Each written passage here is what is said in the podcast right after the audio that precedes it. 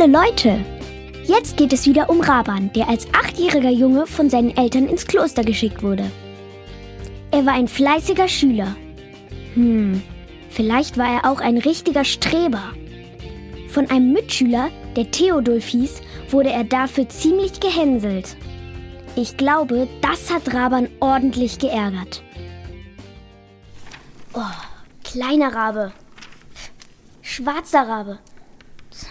Dumme Mönchskutte. Oh. Hohn und Spott. Es ist nicht recht, den Wissensdurst anderer zu verachten. Alcuin ist ein treuer Diener am Herrn und Inspirator für so viele. Ich will ihm folgen und lernen. Wie kann Theodulf von Orléans sich so über die Lernenden lustig machen?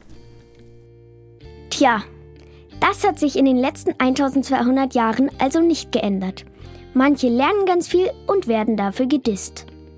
Das kennen wir wahrscheinlich alle von irgendwoher. Von so einem wie Theodulf lässt sich Raban aber nicht unterkriegen.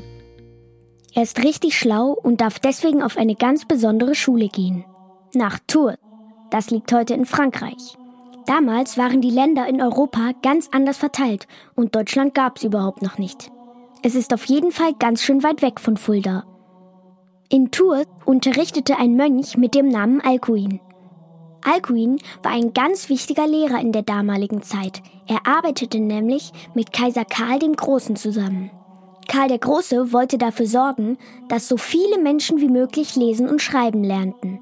Ihm war aufgefallen, dass viele Mönche schrecklich viele Schreibfehler machten. Na, da bin ich ja froh, dass Alcuin und Karl meine Deutscharbeiten nicht sehen können. Raban hat viel von Alcuin gelernt und die Idee Karls des Großen ganz fest in seinem Kopf abgespeichert. Raban kommt wieder zurück nach Fulda, wird vom Schüler zum Lehrer und vom Lehrer zum Abt. Der Abt ist sowas wie der Chef in einem Kloster. Und ein Chef bekommt viele Briefe. Wieder ein Brief. Verehrter Bruder Rabanus, bemüht euch um kurze Erklärungen und tragt darin zusammen, was ihr aus den Ab Ab Abhandlungen der früheren herausgefunden habt. Tut es gleichsam den Bienen nach, die auf schönen Frühlingswiesen Blütenhonig sammeln und ihn in ihren Stock tragen, und versäumt es nicht, uns Waben mit duftendem Honig zu reichen. Gleichsam den Bienen. Das schreibt er so schlecht und einfach. Und wie aufwendig ist die Tat. Fast scheint es mir, er wolle mir Honig ums Maul schmieren. Nun gut, die ernste Lage des Klosters ist offenbar nicht bekannt. Allein mein Ruf verbreitet sich.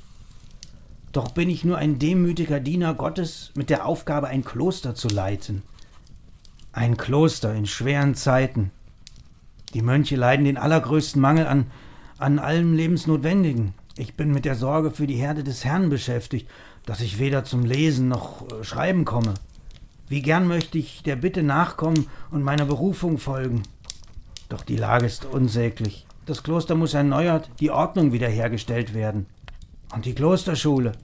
Erst wollen die Schafe versorgt sein, dann kann das Bienchen wieder fliegen. Wie ihr hört, ist Raban älter geworden. Er ist jetzt 42 Jahre und muss dafür sorgen, dass im Kloster Fulda alles gut läuft. In Fulda ist in den Jahren vor Raban nämlich ganz viel schiefgelaufen. Da war im Kloster ein Abt mit dem Namen Radgar. Radgar konnte nicht genug bekommen und wollte eine Basilika bauen, also eine riesengroße Kirche. Wer den Dom in Fulda kennt, muss sich vorstellen, dass die Basilika so groß war wie der heutige Dom und der ganze Vorplatz dazu. Heute finden auf dem Domplatz manchmal Konzerte mit 7000 Zuschauern statt. Also die Basilika war richtig, richtig groß. Für diese Baustelle sparte Radgar überall. Mönche bekamen weniger Essen, nur eine Kutte zum Anziehen und sie durften nicht mehr so viel beten, lesen und schreiben, sondern mussten mitbauen. Das fanden sie natürlich überhaupt nicht gut und Radgar musste irgendwann gehen. Leider war im Kloster ganz schlechte Stimmung und leere Spardosen. Der Nachfolger von Radgar starb relativ schnell und dann kam Raban an die Reihe. Er hatte jetzt die Aufgabe, wieder aufzuräumen und für gute Laune zu sorgen. Ach, wo liegt denn jetzt? Ah, hier. Nein, das war's nicht. Augustinus Schrift brauche ich später. Hieronymus muss hier irgendwo liegen. Hilarius, Ambrosius. Ich muss also verschiedene Fragen unserer Brüder beantworten. Sie fragen oft nach ihrem Amt, den vielen Geboten, und sie fragen sehr oft, sehr oft. Gregorius, sehr gut. Gregorius muss ich noch einarbeiten. Den einen habe ich nur mündlich, anderen aber schriftlich nach der Art der Väter geantwortet. Aber damit konnte ich ihnen nicht Genüge tun. Hieronymus, da ist es. Raban war ja immer sehr fleißig und wahrscheinlich auch sehr nett. Viele Menschen stellten ihm Fragen und wollten seine Meinung wissen. Ihr kennt das vielleicht auch, wenn da was ist, was ihr gut findet. Zum Beispiel eine Serie, dann wollt ihr davon immer mehr haben. Egal zu welchem Thema, weil die Sendung so cool ist. Und so ging es Raban auch. Was er sagte, fanden andere toll und wollten immer mehr von ihm wissen. Ihm machte das auch richtig Spaß. Aber das Kloster musste auch organisiert werden. So hatte er viel zu tun und arbeitete und arbeitete. Ich stelle mir das ziemlich anstrengend vor, wenn so viele Menschen meine Meinung hören wollen. Die muss ich mir ja auch erst einmal bilden. Toll ist das ganz bestimmt, wenn du merkst, dass dich viele gut finden.